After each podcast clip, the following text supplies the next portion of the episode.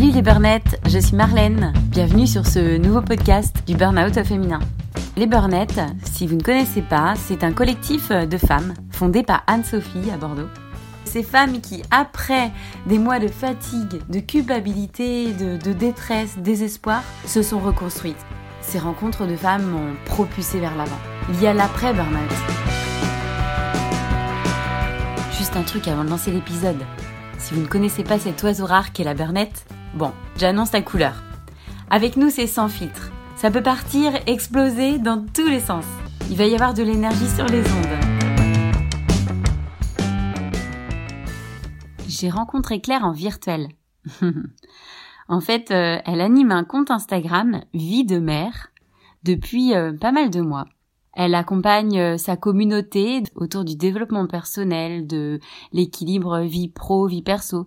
Elle fait part de son expérience à travers euh, bah, ses outils. J'ai pu enregistrer euh, cet épisode dans son salon, en face à face. On avait cette chance-là il y a encore quelques semaines.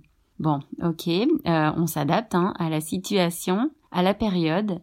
Claire va nous parler de ses valises. Vous comprendrez pourquoi j'utilise ce mot dans une dizaine de minutes et puis surtout ses bonheurs, puisqu'ils sont nombreux.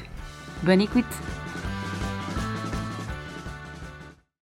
Déjà bonjour Claire. Bonjour Marlène. Merci pour le thé. Bien, qui commence à faire froid. Une coucoune. Exactement. J'ai accepté avec grand plaisir de, de répondre à tes questions aujourd'hui. C'est, je pense que c'est important de, ouais, de témoigner parce qu'il y a autant d'histoires euh, de, de burn-out et de maternité en l'occurrence parce que c'est aussi le sujet de, c'est le gros sujet de, la moment page. quoi. Hein il y a autant d'histoires que de femmes et que de familles. Et du, ouais, je pense qu'au plus on aura de témoignages et de choses qui sont accessibles, au plus euh, ben, celles qui se retrouvent euh, en plein milieu du creux de la vague euh, pourront se reconnaître dans certaines choses. Et c'était super important pour moi. Donc merci pour, pour l'invitation. Merci à toi. Avec grand plaisir pourrais revenir un peu sur ton, ton vécu parce que alors là tu es en train de devenir coach. Ouais, j'aurai la réponse si oui ou non je suis certifiée samedi prochain. Peut-être que tu seras à la maternité. Peut-être que je serai aussi à la maternité. Parce que ça me paraît complètement incroyable de mener ces deux projets, euh, les, les, bébés qui vont arriver dans ouais. quelques jours, semaines. C'est ça. Et puis euh, tu es en train d'entreprendre. Ouais. Donc le projet de devenir coach, de monter ma structure, et mon tout ça dans, dans ouais. les mêmes délais quoi. C'est euh... ouais. bon alors en vrai si j'avais si ça s'était passé comme j'avais prévu, ça oui dans un monde idéal. Mais le burn-out ayant quelques avantages, notamment celui de t'apprendre à te dire bon bah au final tout prévoir, tout maîtriser, c'est une recette qui marche pas forcément.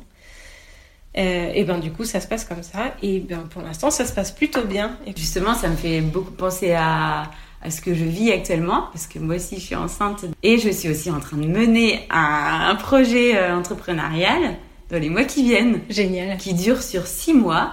C'est pas du tout, du tout comme ça que j'imaginais les choses. C'est ça. Donc ça nous invite au lâcher prise. Exactement. J'ai beaucoup lu dans tes posts. J'ai lu aussi des mots comme perfectionniste, comme ah, euh, comme s'il y avait euh, tout un vocabulaire du monde d'avant et du monde d'après. Et en fait, le burn-out, en faisant tout un travail euh, psy, évidemment, et je me suis fait accompagner par un coach aussi, où tu viens petit à petit décoller toutes les croyances et comprendre comment tu t'es construit et bah, surtout poser les bases de ce que tu veux faire pour la suite, parce que c'est un gros signal pour moi, le burn-out, que bah, Mm. ça marche pas, ce que tu as fait jusque-là. Ça marche pas pour toi, en tout cas. En tout cas, ça ne convient plus. Ça ne convient plus. Mm. C'est euh, la Claire d'avant et la Claire d'après, c'est toujours la même, sauf que celle d'avant, elle s'était mis plein de petites couches de, de trucs en plus qui lui correspondaient pas vraiment. Et, et du coup, là, depuis un an, parce que on est à peu près à la date anniversaire de mon Mmh. burn-out, euh, ben j'apprends à décoller toutes ces couches de trucs ou d'injonctions ou de, de, de, de caractéristiques ou de comportements que tu adoptes. Enfin, en tout cas, à poser des hypothèses sur ce que tu peux entendre dans ce qu'on te dit. Ouais. Euh, tout ce que tu apprends, ça t'est applicable. Et donc le premier sujet d'expérimentation pendant la formation, c'est toi. Mm. Donc déjà, ben, juste la formation de coaching, ça m'a fait démonter pas mal de choses et comprendre plein plein de trucs avec des outils que j'avais pas jusque-là. Et puis en plus, pendant ces six mois, tu, bah, tu passes ton temps à t'exercer, donc à coacher, à te faire coacher. Donc c'est pas mal à faire, hein. même si on veut pas devenir coach, je conseille à tout de se former au De faire la formation. Dans le burn-out, je pense qu'on est beaucoup, en tout cas moi ça a été mon cas, à avoir pendant très longtemps cette peur du, du, jugement. En tout cas, pour moi, il y a eu un petit laps de temps qui n'a pas été super long, mais entre déjà, je comprends ce qui m'arrive, ça a pris un petit peu de temps, et ok, je comprends, je l'accepte, deuxième phase, pas facile. Qui prend également du temps. C'est ça. Et je l'accepte et j'assume au point d'en parler librement, tranquillement, sans complexe, sans me dire euh, est-ce que je peux dire ça, est-ce que c'est pas risqué de raconter tel ou tel truc. Je bah, vais choquer. Encore un pas de plus. Euh. Complètement. Ouais. Et en fait, c'est marrant parce que ces étapes-là, eh ben, en fait, on les traverse toutes, quoi. C'est incroyable. Ben, Mais ça, on s'en rend compte après. Après, voilà, c'est. Là, maintenant, j'ai un an de recul. Mais c'est pas, c'est pas énorme, pas beaucoup. Hein. T'as bien avancé. Euh, bah, je me considère pas encore complètement sortie. Bah, oui, clairement. Mais. Euh... T'es en chemin. Mais, mais je pense que c'est un peu ça l'idée aussi. Euh... Moi, si je devais dire l'apprentissage numéro un que j'ai depuis le burn-out, c'est la vie, c'est toi. Comprendre que, en fait, t'es work in progress tout le temps. Ouais en disant mm. attends, il n'y a rien qui est fini, il n'y a rien que tu dois commencer absolument maintenant parce que. Je ne connais pas non plus le cours de la destination. Ouais. Voilà. Ah d'ailleurs, tu as une citation là-dessus. Euh, euh, alors c'est ouais, c'est un mantra. Grosso modo, c'est de me dire que je suis pas une destination. Moi. Je suis pas un truc genre je, je, je, je suis fini et euh, j'ai besoin d'arriver là pour arriver à tel niveau de perfection, connaissance, j'en sais rien. Je suis un chemin ouais, tu, tu, construis des choses au fur et à mesure, tu marches sur le chemin de ta vie sans vouloir faire la grande philosophe. et je pense qu'avant le burn-out, j'avais tendance à marcher vite parce qu'il faut arriver et, le but c'est d'être arrivé et de poser son truc et de se dire ah c'est bon, dites-moi bravo, dites-moi merci, je suis arrivé au bout du truc. Et là, ce que j'ai compris, c'est que non, en fait, le chemin, enfin, il n'y a jamais vraiment de finitude, il continue tout le temps. Et en fait, ce qui est plutôt chouette, c'est de voir où tu marches, de regarder ce que tu fais, de, de regarder euh, tes expériences. Voilà, est-ce qu'il y a une fleur sur le côté? Est-ce que cette couleur de fleur, elle me plaît bien? Ah, dis donc, la couleur du ciel, elle est pas mal. Ah, qu'est-ce que ça me dit la couleur du ciel? Enfin, et, et, de, ouais, de s'arrêter sur les choses de la vie et des, les possibilités d'apprentissage. Les fois où tu te casses la figure aussi, aussi mm. des, des, des grandes sources d'apprentissage, même si ça pique. En fait, il n'y a rien de grave parce qu'on est tout le temps en train de se construire en fonction de ce qui nous arrive, en fonction de ce qui ne nous arrive pas aussi. Mm. Et, et c'est OK. Ça me fait penser un peu aussi dans le monde professionnel. On veut boucler les dossiers, euh, arriver à l'échéance, la deadline, etc. Mm, mm. Pour, euh, oui, peut-être chercher dans certains cas euh, reconnaissance, une valorisation ou pour rendre, se rendre fier. Et finalement, non, c'est pas la fête de refermer le dossier qui va nous faire nous sentir plus heureux ou plus épanouis. C'est ça. On a C'est un sentiment très éphémère. Et puis de faire les choses pour soi. Oui, surtout, ouais. Mm. Mais oui, si je m'écoutais moi, c'était tout le temps nul à chier, c'était tout le temps euh, bon, t'as bien travaillé, mais oh là là, il manque un truc. Et tu vois, tout ce genre de trucs où moi, mon premier réflexe, c'était de me dire, bah non, non, c'est nul. C'est pas ok. Ou c'est pas assez, enfin, pas nul systématiquement, mais, en tout cas, se dire, c'est pas parfait, c'est pas assez bien. Hmm. Par rapport à quoi, euh, on va savoir. Et tu vois, c'est un espèce de truc paradoxal aussi, où tu vas aussi chercher la valorisation chez les autres. c'est aussi euh, mon mode de fonctionnement. Des petites caractéristiques comme ça. Entre Burnett, on... qui reviennent très souvent. Ouais, oui. c'est incroyable. Hein. Et c'est ça qui est assez fou parce que bah, justement, je me souviens, le premier euh, After No Work que j'ai fait, donc c'était en décembre dernier, je trouve ça assez fou comme expérience. Alors déjà, je trouve que l'idée est, super. Et en fait, je suis arrivée en me disant, enfin, tu vois, je suis rentrée et il y avait déjà des nanas qui étaient là. Et au final, c'est con, hein, mais Premier réflexe, bon parce que j'étais en flip maximal de c'est la première fois que je vais dans un groupe avec des nanas qui ont fait que des burn-out et donc du coup qu'est-ce que c'est que ce monde? Tu te sens tellement isolée depuis, euh, mm. ça faisait deux ou trois mois que j'étais euh, puis là, pour le coup, j'étais en plein dans la phase. en arrêt euh, Ouais, j'étais en arrêt depuis trois mois et j'étais vraiment dans la phase, euh, tu sais, la phase canap, dodo, dodo, canap, allez, canap, frigo, dodo. j'étais vraiment dans le truc où je suis seule, euh, personne ne m'aime, ma vie est foutue. Et donc, je vais dans cet after no work et je commence à regarder les nanas qui étaient là et le premier réflexe, ça a été de me dire, attends, mais en fait, il y en a aucune qui a mon âge, il y en a aucune qui. De prime abord tu cherchais un euh, miroir Je vais pas trouver quelqu'un qui euh, qui a assez de similitudes avec moi pour partager euh, suffisamment bien l'expérience, tu vois. Ok. Dans l'idée. Déjà, quel courage.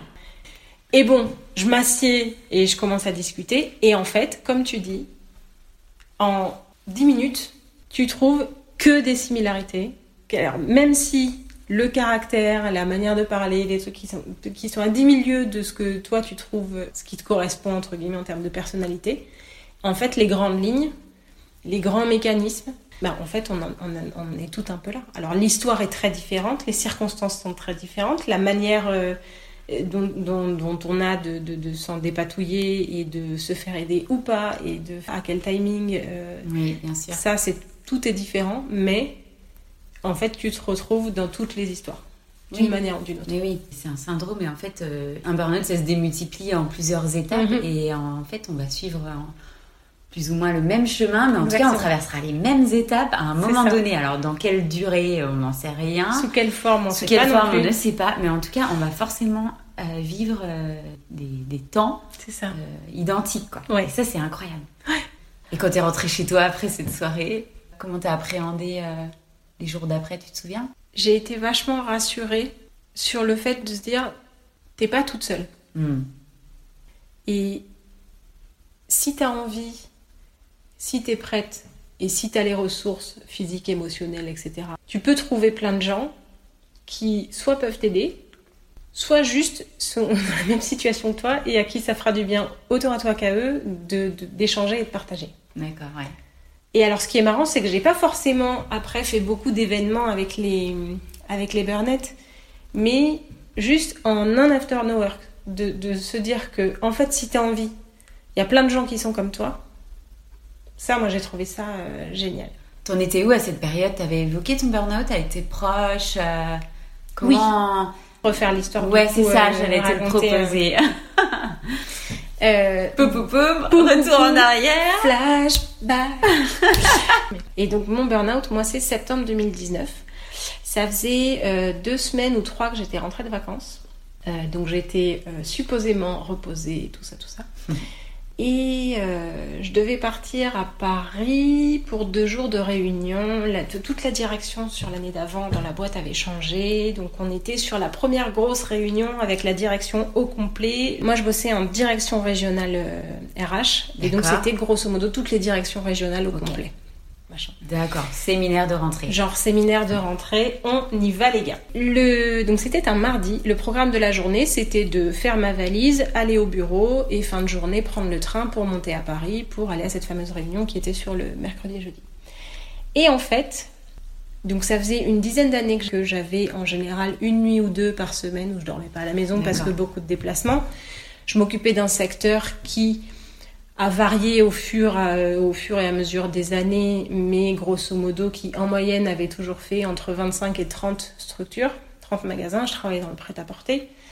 Et le périmètre à l'époque, c'était géographiquement, donc tu, tu pars de Limoges, tu fais une ligne jusqu'à Biarritz, tu arrives à, t'en fais une autre jusqu'à Perpignan, mhm. tu remontes jusqu'à Millau, et tu refermes. D'accord. Bon, voilà. Bon carré. Donc tout ça pour dire que les histoires de valises, euh, voilà, faire une valise pour moi, c'était 3 minutes 20, je réfléchis pas, je jette les trucs dedans, bim bam boum, elle est faite en deux secondes, elle est défaite encore plus facilement.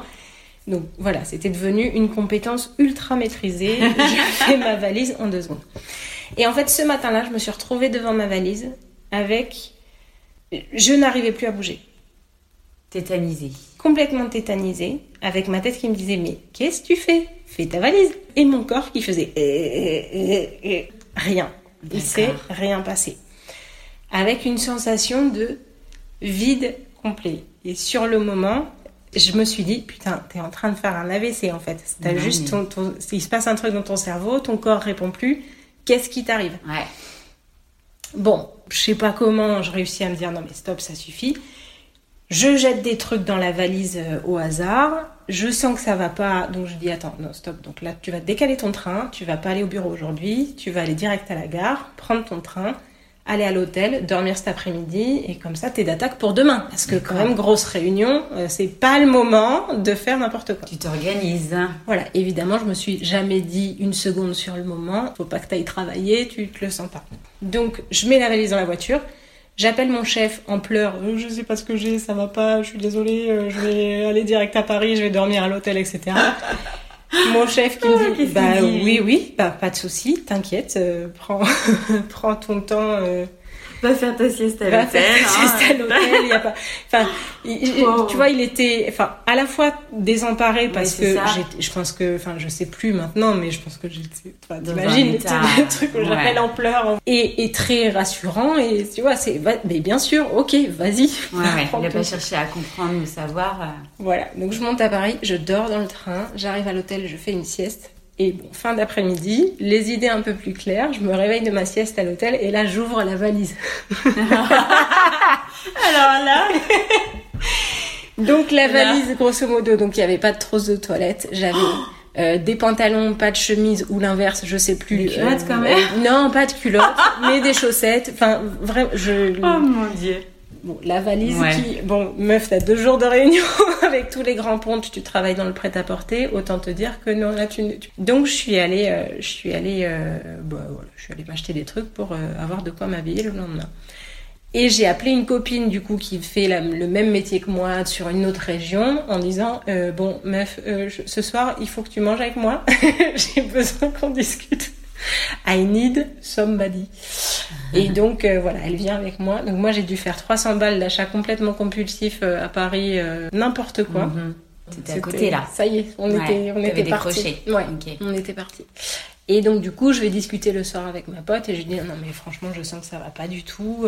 c'est, trop bizarre. Et je lui raconte ça. Elle me dit mais qu'est-ce que tu fais là D'une, de deux. Ben oui, euh, tu vas voir ton médecin bientôt. Enfin, j'avais déjà prévu de le euh, faire clair. si tu veux. Ouais. Voilà. Mhm. Mais si tu veux, ça m'a fait du bien aussi parce que elle m'a conforté dans le truc de bah non, t'es pas en train de euh, trop t'écouter. euh, Oui, ah oui, d'accord. Tu sais, le fameux. euh, euh, peut encore ça va euh, Parce que moi, dans ma tête, j'étais juste un peu fatiguée. Oui. Hein? Tu as eu besoin de, du regard de ton ami. oui. Sachant que c'est une, une, une- une collègue amie qui me connaissait bien, Ouais. avec qui euh, peut-être, j'ai euh, échangé beaucoup. On avait fait en même temps une formation à la, à la PNL, donc programmation neurolinguistique. Et euh, ben, un peu le même principe que le coaching, où tu as plein d'outils de euh, connaissance de toi, comment ton cerveau fonctionne, comment voilà s'articulent tes pensées, tes émotions, tes comportements, comment tu peux modifier certaines choses, etc. Donc très très proche avec cette, cette fille-là. Et c'est cette formation-là qui était grosso modo sur les six mois d'avant. Elle avait commencé à faire bouger des choses chez moi en mode ah bah tiens il se passe autre chose que la tête, il y a des émotions aussi qu'on peut écouter. Grande Ah, t'as un corps aussi. Des, des fois, t'as des ressentis que tu peux écouter. Bref, donc elle me conforte un peu dans cette idée-là. Je fais les deux jours de réunion à Paris. Mm. Bonne élève, évidemment. Bien sûr qu'on ne rate pas la réunion, qu'on Mm. prend ses notes et qu'on se projette sur les objectifs euh, 2020. Voilà. Mais du coup, je dis à mon chef, je dis quand même, enfin, vendredi, je vais aller voir mon médecin. Je sais pas si elle va m'arrêter ou pas, mais si elle m'arrête pas, en tout cas, la semaine prochaine, moi, je pose une semaine de vacances parce que je sens que clairement, je suis en train de partir en cacahuète. Il faut que je me repose et que je me vide la tête un peu. Et il me dit, oh oui, non, pas de souci, euh, tu t'inquiètes pas. euh, voilà. Là, pour le coup, ça fait partie des chances que j'ai, c'est que j'étais, enfin, j'ai jamais eu de la part ni de mon chef, ni de mes collègues, ni de ma boîte en général, de jugement, de, enfin, j'ai toujours été dans quelque chose de très bienveillant, Oui, ouvert, transparent, euh, voilà, ce qui est un énorme avantage. euh, C'est ton histoire. c'est mon Ouais. histoire, c'est mon histoire. Et du coup, je suis allée chez mon médecin. du bien entendre. euh, Ouais, Mm. ça, ça existe et ça arrive. Et du coup, je vais chez mon médecin le vendredi matin. Euh, j'avais prévu, genre j'y suis allée comme si je passais mon bac. J'avais euh, la liste de euh, potentiellement. Ah mais c'est, je dors pas très très bien depuis quand même plusieurs mois. Euh, parce que j'ai des j'ai des cystites euh, quand même un petit peu. euh, tout le temps. d'autre Euh, qu'est-ce que j'ai? Et en fait, tu sais, en faisant le truc, en disant, parce que pour moi, c'est- c'était évidemment le premier arrêt de travail de ma vie. Tu Bah. cherchais des milliers de raisons. euh, Mais oui, mais parce que pour moi, c'était bizarre. J'avais pas de raison. Enfin, j'étais pas Malade, malade. J'avais ouais. pas la grippe. J'avais pas, tu vois. Et je cherchais les trucs, Oh. genre, il faut que je lui, vraiment, que je la convainque de m'arrêter. mm. Et en fait, je suis rentrée chez le médecin. Elle me dit, alors, qu'est-ce qui vous amène? Je me suis effondrée direct. Et elle n'a pas cherché à comprendre. Ça a duré deux secondes rentre. Elle a chopé son truc d'arrêt de travail. Elle me dit, bon, là, vous êtes épuisé. Il vous faut 15 jours. Donc la liste finalement. euh, Donc la liste, personne n'en avait rien à foutre. oui. Je pense que de toute façon, c'était pas du tout le sujet. Et, euh, et puis c'est ma généraliste qui me connaît bien sans me connaître parce que je vais chez le médecin une fois par an quand je suis à l'article de la mort. Mais justement, là de me voir arriver. et sur l'arrêt de travail, je l'ai vu après, elle met euh, syndrome d'épuisement. D'accord. Ok. Encore moi dans ma tête, j'étais encore juste un peu fatiguée. Ouais. Donc ça c'était le vendredi matin. L'après-midi, j'appelle en catastrophe une pote à moi qui est praticienne en shiatsu. D'accord. T'es bien entourée. Oui. Et je lui dis, bon, je suis en vrac, est-ce que tu as un créneau cet après-midi? Ouais, ouais, ouais, j'ai un créneau cet après-midi, euh, viens. Et bon, shiatsu, qu'est-ce que, de quoi tu as besoin? Qu'est-ce que tu... Bah là, je suis, franchement, je suis crevée, j'en peux plus. Il s'est passé un truc chelou mardi, euh, physiquement, non, non. Je lui explique, elle me dit, ok, ouais, donc t'es en plein burn-out. Et là, dans ma tête, je me dis, non mais les gens, arrêtez d'exagérer. Je suis juste fatiguée. Je suis DRH, je forme aux risques psychosociaux. Je, Je sais connais ce que c'est filles, hein. le burn-out. Ouais. Arrêtez de me prendre la tête avec votre... Je suis pas en burn-out, je suis juste crevée. Ça va aller, tu vois. Bon, déni euh, 8000, on, on en est encore là.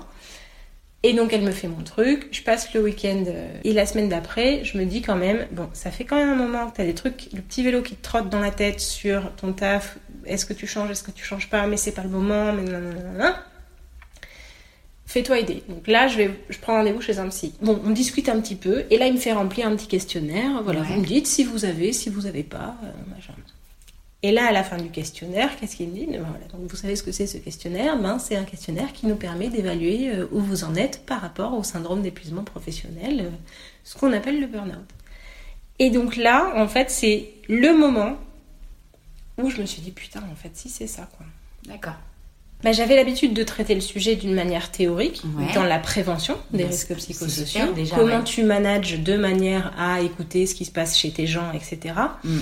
Mais en vrai, j'avais aucune connaissance pratique de ce que c'est le burn-out. Parce que quand tu bosses en entreprise, c'est quoi pour toi le burn-out? Le Mm. burn-out, c'est du jour au lendemain une personne qui disparaît et que globalement tu vas jamais revoir. Ah, t'es cash. Non, mais C'est super Non. cash, mais c'est ça. C'est ça, t'as raison. dans le sens, qu'est-ce que t'envoies? Oui. Tu vois, c'est ouais, euh, bah, bah, il y a quelqu'un qui du Ouais. jour au lendemain peut pas se lever et il y a quand même des chances pour que cette personne, elle soit arrêtée longtemps Ouais, et que ça. au terme de son arrêt, elle comprenne que les conditions de travail dans lesquelles elles étaient lui convenaient pas. J'ai été confrontée moi dans dans, dans ma carrière hein. à des cas de de, de burn-out, bien sûr. Euh, avec le recul, certains que je trouve j'ai plutôt pas mal pris en charge, d'autres pas du tout. Mais en tout cas, c'était l'expérience que j'avais du burn-out jusque-là. La connaissance théorique, Ouais. oui, c'est bon, j'avais tout, nickel. Mais la pratique, bon, ben voilà, maintenant t'as la pratique, Claire. ma connaissance théorique ne m'a absolument pas Oh, empêché de bah oui. prendre mon burn-out pleine face. Et à la maison, alors? Tu vis avec ton mon conjoint? conjoint, enfin je dis mon mari, mais techniquement Ah, on n'est pas mariés, on est bientôt. Non, même pas, mais, euh, mais, ouais. mais c'est tout. On a, des en- on a un enfant et deux en route, donc techniquement on est engagé à vie. Donc Oui, c'est mon mari depuis longtemps oui. dans ma tête, même si, euh, voilà. François, j'ai un petit garçon Louis qui a 3 ans, et donc deux en route. De tout ce qui s'est passé en un an C'est en fait, ouais, non, je me, enfin, il faut encore que je fasse l'exercice de me dire, attends, il y a un an jour pour jour, t'en étais là, et regarde le, le chemin, qui effectivement est vertigineux, et dont je suis très fière. Et du coup, ouais, à la maison, comment ça s'est passé? À la maison, ça fait un moment, ça faisait un moment que, ça- enfin, ça n'allait pas. Si tu veux, mon boulot me plaisait beaucoup sur plein d'aspects, mais depuis que j'étais devenue maman, c'était, euh, j'avais vraiment des difficultés, euh, on va dire, d'équilibre euh, pro-perso. Pour faire très simple, quand j'étais à la maison, j'étais crevée et j'avais la tête à moitié au travail, donc je, pense qu'il était là depuis très longtemps le burn-out et que j'étais déjà bien fatiguée et donc déjà bien irritable et euh, voilà, donc j'étais avec le recul quand même assez souvent euh, chiante, enfin voilà, t'es irritable, t'es en colère, tu pètes un câble pour rien du tout, etc. Avec un enfant qui à l'époque du coup avait deux ans, enfin voilà. Bébé, ouais. Voilà. Et mon boulot me plaisait dans l'absolu, mais qu'au quotidien, je rentrais à la maison et tout me faisait chier en fait. Ouais. Tout ce que j'avais raconté, c'était euh, il y a encore machin qui a fait. nanana. Oui, t'étais plus dans. Moi aussi, j'ai vécu ça parce que euh, métier euh, plaisir, vraiment. euh.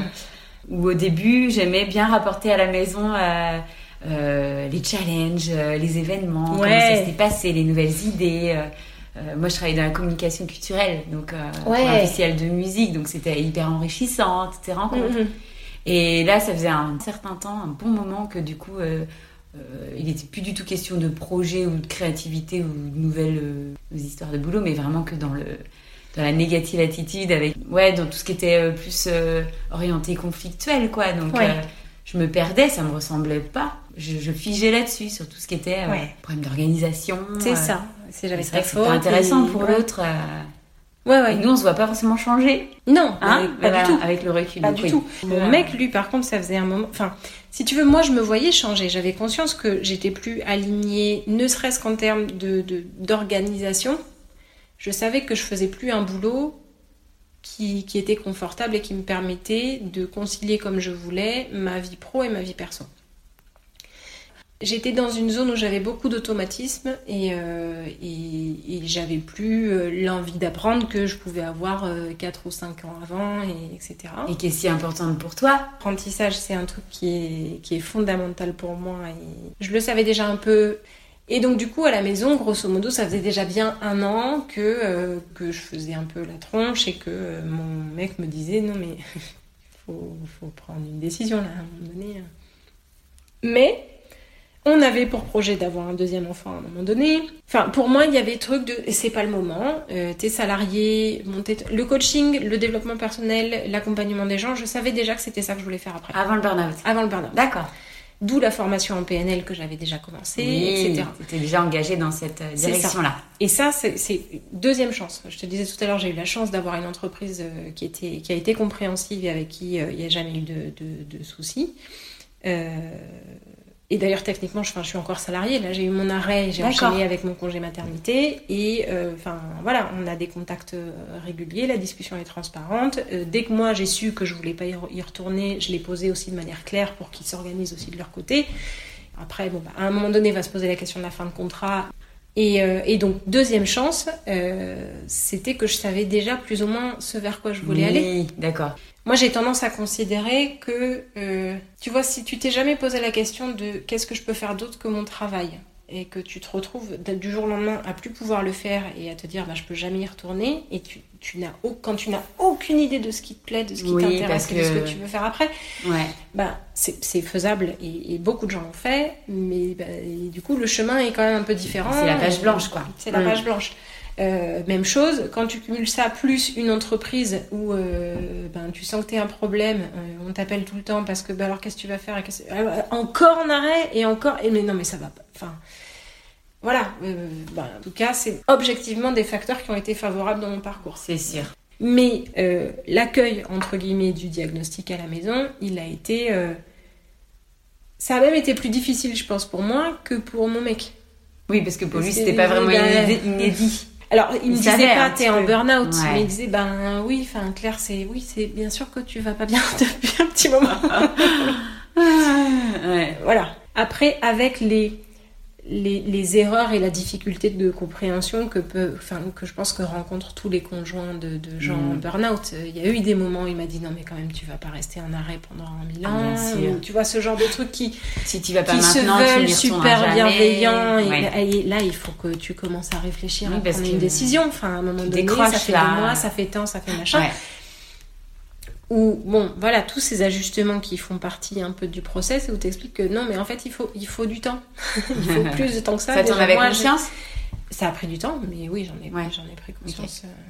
Ok. Euh, j'en ai pris conscience assez rapidement. Parce que j'ai lu, parce que à partir du moment où j'ai dit, ok, bon, c'est un burn-out, j'ai dit, ok, bon, bah, du coup, tout ce que tu pensais savoir jusque-là, tu sais pas. Donc, j'ai acheté énormément de bouquins.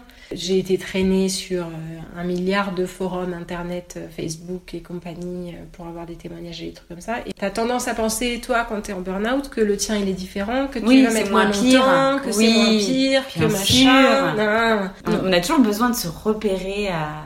oui. aux autres. En gros, en termes de fonctionnement, c'est je pense que j'ai toujours eu un rapport malsain entre guillemets au travail. J'ai toujours fonctionné comme ça et, et c'est un des éléments qui me fait dire que je pense que j'aurais pu bosser dans n'importe quelle boîte. Il y a eu des facteurs organisationnels de changement dans la boîte qui m'ont pas aidé sur la dernière année, clairement. Mais la plus grosse des variables, il y en a plein, mais la plus grosse des variables, c'est ce fonctionnement-là qui a fait que bah, ça ne marchait pas. Oui, c'est multifactoriel. Hein. Bien sûr. Mais une des variables aussi, c'est euh, bah, l'arrivée de la maternité dans ma vie. Non, euh, je veux accompagner les mères de famille parce que c'est la maternité, ça m'a rajouté un élément en plus dans ma vie où je me disais qu'il fallait bien faire. Éducation bienveillante, on crie pas, on est calme, on formule les choses de manière positive, grand choix, petit choix, l'enfant est une personne, etc., etc. Sauf que en pratique, quand tu rentres à 7h moins le quart, qu'il faut que tout le monde soit couché à 8h, le tunnel du soir, j'étais infecte. Et ça, c'est le tunnel du soir Le tunnel du soir, tu sais, euh, on rentre, on prend la douche, on mange, euh, on va se coucher, on lit l'histoire, on brosse les dents, on machin. Ouais, ouais, mode automatique en fait. Ouais. Ça revient très souvent. Et c'est ce qui me tenait à cœur euh, aussi de te rencontrer ce matin, ces sujets-là, parce que ça revient si souvent. Maternité, ça a rajouté un domaine où je voulais bien faire, où pour le coup, je, je ne faisais jamais assez bien. Jamais assez bien parce que bah, dans ton tunnel du soir, moi j'étais zéro bienveillante. Hein. Oui, bah, t'étais fatiguée. De zéro toute façon, bienveillante, fatiguée, euh, plus burn-out, donc l'irritabilité 8000. Ah, mais là, j'imagine, cette période. Euh, voilà, donc nul. Et donc tous les jours, tu vois, j'étais au boulot et au boulot, je me disais, j'ai encore un déplacement, c'est une contrainte, ok, je vais m'organiser comme ça. Et je faisais des journées pour pouvoir rentrer le soir et pas dormir ailleurs. Je partais à 4h du mat pour prendre un train à 5 pour rentrer à 21h pour refaire la même chose le lendemain. Mais juste, je dormais à la maison. Enfin voilà, j'étais au boulot, j'étais pas contente de pas être chez moi, j'étais chez moi, j'étais pas contente de pas, de pas être au boulot. Donc à un moment donné, bon ben voilà, ouais, ça marche ça craque ça marche pas. C'est normal. Et aujourd'hui, comment, comment tu imagines euh, l'arrivée des jumeaux Moi, j'ai lu bah, tsunami. Pas du tout hein du tsunami. Ah bah oui, du tsunami, oh parce que... Ben, en fait, il y, y, a plusieurs choses. Les premières années de Louis, en fait, très clairement, je pense que j'étais... Euh, je voulais des enfants. J'ai toujours voulu des enfants, aussi loin que je me souvienne. Euh, j'ai toujours adoré, j'ai fait du babysitting euh, à non plus pouvoir euh, pendant très longtemps et j'adorais ça, être avec les enfants. Donc pour moi, je me suis jamais posé la question de est-ce que je veux des enfants ou pas. Mm. et puis Louis est né. Et en fait, au moment où est arrivé Louis, bah, j'ai compris ce que c'était la maternité.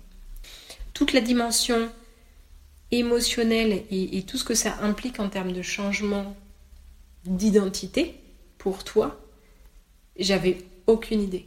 Est-ce qu'il faut vraiment s'y préparer?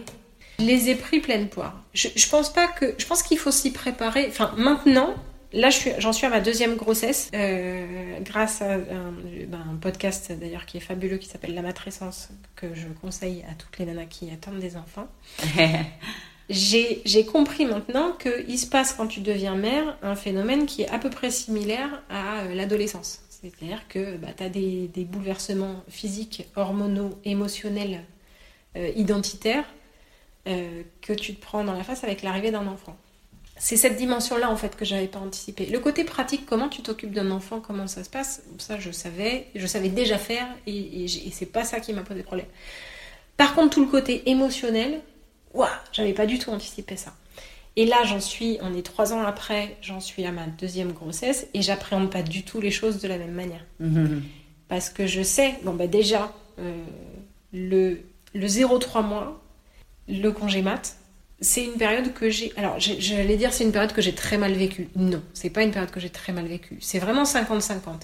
J'ai eu tous les moments d'émerveillement de oh il a fait une bulle oh il a oh dis donc qu'est-ce que bon tu, passes des heures à regarder ton enfant et qui est la, la huitième merveille du monde évidemment mais aussi cette espèce de solitude et de truc de waouh je fais que ça de la journée et, dès que je prévois un truc, c'est une gestion de projet. de qu'est-ce que tu prends, qu'est-ce que tu. Dès que je sors, il faut que j'ai un mètre cube avec moi parce que. Voilà. Et ça, cette lourdeur-là, j'avais pas du tout anticipé.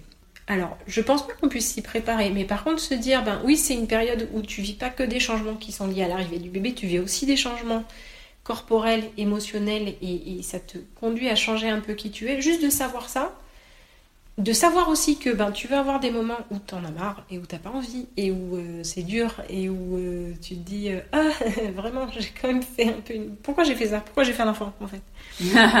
Ça t'empêche pas d'aimer ton gamin plus fort que tout mais c'est ok aussi et c'est normal d'avoir ces sentiments là sauf que moi je me disais pas c'est normal d'avoir ces sentiments là je me disais mais quelle mère coupable. évidemment. Ah. évidemment Ça revient souvent, ça. Tu, voilà. Donc je me disais que j'étais nulle et que je faisais pas bien et que c'était pas normal de pas être contente, etc. Bref.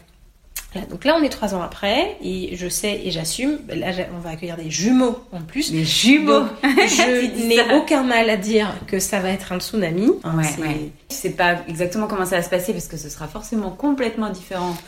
J'ai le droit de pas aimer tous les moments Oui. et que je vais certainement ok avec pas ça. aimer tous les moments. Ouais. Et j'ai aussi la notion de bah, quoi qu'il arrive, en fait, ça va bien se passer. Mais voilà, déjà, je suis libérée du truc de vouloir bien faire. Mm. Ce qui est quand même. euh, et que challenge. cette recette-là, Un gros encore challenge. une fois, c'est work in progress. Mais oui. Donc ça, c'est différent. Après, mais pour moi, c'est clairement le crash test. Enfin, toujours sur cette histoire de lâcher prise, en fait. De euh, se détacher de ce que tu imagines être bien pour ceci ou cela. Non, t'es un chimiste, en fait. À un moment donné, tu vas être une goutte de ça, une goutte de ça, une goutte de ça. Bon, bah, peut-être que ça fait un super mélange. Peut-être que ça te pète à la figure. Mais en tout cas, tu y vas, Mais tu, tu essayes. expérimentes et si tu te trompes, c'est pas grave. Au contraire, si tu te trompes, t'as appris un truc et tu sais que. Mais en tout cas, la, la- boîte Et la à outils, philosophie est là, quoi. la Enfin, boîte à outils avec laquelle je Ouais. pars, elle est complètement différente de, de celle que j'avais euh, pour, pour mon premier enfant. Bah ouais, et puis euh, tes outils aussi de, de coach, parce que voilà, il y a cette arrivée du tsunami, mais euh, il y en a un autre qui vient juste après, parce que ça. le projet professionnel. euh, Mais c'est parfait, c'est- c'est-à-dire que je vais pouvoir être ma propre, euh, ma Zone d'expérimentation. en disant bon ok c'est bon là tu réfléchis à des outils et des trucs que tu veux faire pour accompagner les mamans débordées, épuisées. C'est bah tiens, fais teste-les bien sur toi, reteste-les bien sur toi et là du coup je vais avoir au moins six mois euh, du con- parce que c'est six mois le congé mat avec, Ah bah oui, avec les jumeaux. les jumeaux. Et encore, je trouve que la parole sur la maternité et, et ce qui s'y passe et ce que ça engendre est, euh, est en train de pas mal se libérer. Oui, là. Mais justement, avec les podcasts, notamment. notamment avec les podcasts. On en a parlé d'un, je sais pas si. Les Louves, tu connais Ah, il est génial ce podcast. T'as euh, le tourbillon qui est super, t'as euh, la matrescence que je trouve géniale, Bliss Stories. Bliss Stories qui est très bien, il y a les louves aussi, un peu comme celui, ben, comme le tien là sur le sur le burn-out avec plein de témoignages de trucs différents et où tu te rends compte ah bah oui bah elle aussi elle a eu des moments qu'elle a kiffé, elle aussi elle a eu des moments qu'elle a détesté Mhm. et C'est elle aussi elle a merdé sur certains Mhm. trucs et c'est en fait ah c'est peut-être comme ça que ça se passe pour tout le monde en fait. La vie. pour le burn-out comme pour la maternité, comme pour D'autres plein d'expériences de vie, Ouais, ouais. bah, à un moment donné, euh, C'est des écosystèmes, en fait. On est, on est dedans, en train d'expérimenter. exactement Moi, j'aime cette idée-là, vraiment. s'il y a un truc que je veux pouvoir faire, c'est comprendre comment tu fonctionnes et savoir faire l'exercice de qu'est-ce que je veux pour moi, pour ma famille, pour mon, mon pro, pour me- et pourquoi je le veux comme ça? Est-ce que c'est vraiment parce que moi ça me plaît et moi j'ai envie de faire comme ça? Ou est-ce que il me reste encore une ou deux couches de il faut? Ouais. Et il faut il que- faut rien du tout en fait. Et, et- et- et j'ai écouté d'autres épisodes de- du, du podcast La, la des Burnettes et, je sais que tu. Enfin, il y a une question que tu poses voilà, si tu as un conseil à donner aux autres. Oui, ah bah merci de me devancer. Euh, Attends, on va finir J'ai bossé, hein, j'ai préparé. Mais Donc c'est quoi ton conseil? Alors, j'ai pas de conseil à donner. En tout cas, moi, j'ai envie de Partage. partager ce, ce mantra-là que j'utilise, mais vraiment souvent. C'est, et il est sur mon compte Instagram, c'est il ne faut rien du tout. Il faut pas que tu te lèves de ton canapé maintenant. Si t'as pas l'énergie, si t'as pas le, il faut pas que tu trouves une solution là tout de suite maintenant dans le mois qui vient. La solution en fait, elle viendra à partir du moment où tu vas arrêter de la chercher. Ça paraît incompréhensible, mais en vrai c'est comme ça que ça se passe. Il faut pas que euh, tu n'en parles pas. Il faut pas que tu caches telle ou telle émotion. Il faut rien du tout.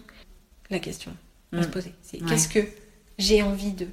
Et en fait, d'aller d'envie en envie, c'est ça qui va faire que tu vas te reconnecter à des émotions qui sont positives. Parce que le burn-out, quand même, c'est aussi. tu sais plus, en fait, ce qui t'apporte vraiment de la. Tu sais plus ce que c'est la joie, tout court. euh, voilà. Mm. La D'aller d'envie en envie. Te permet de réaccéder à la joie ou à la petite chose là qui brille euh, à l'intérieur.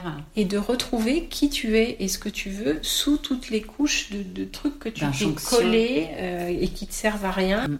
Moi, je vois les choses dans un continuum. Qu'est-ce qui est idéal pour toi, d'un côté, et de l'autre côté, qu'est-ce qui est inacceptable? Et en fait, t'es jamais complètement Mm. à gauche ou complètement à droite. Tout ce qui se passe, c'est entre les deux. Et donc, c'est jamais complètement idéal.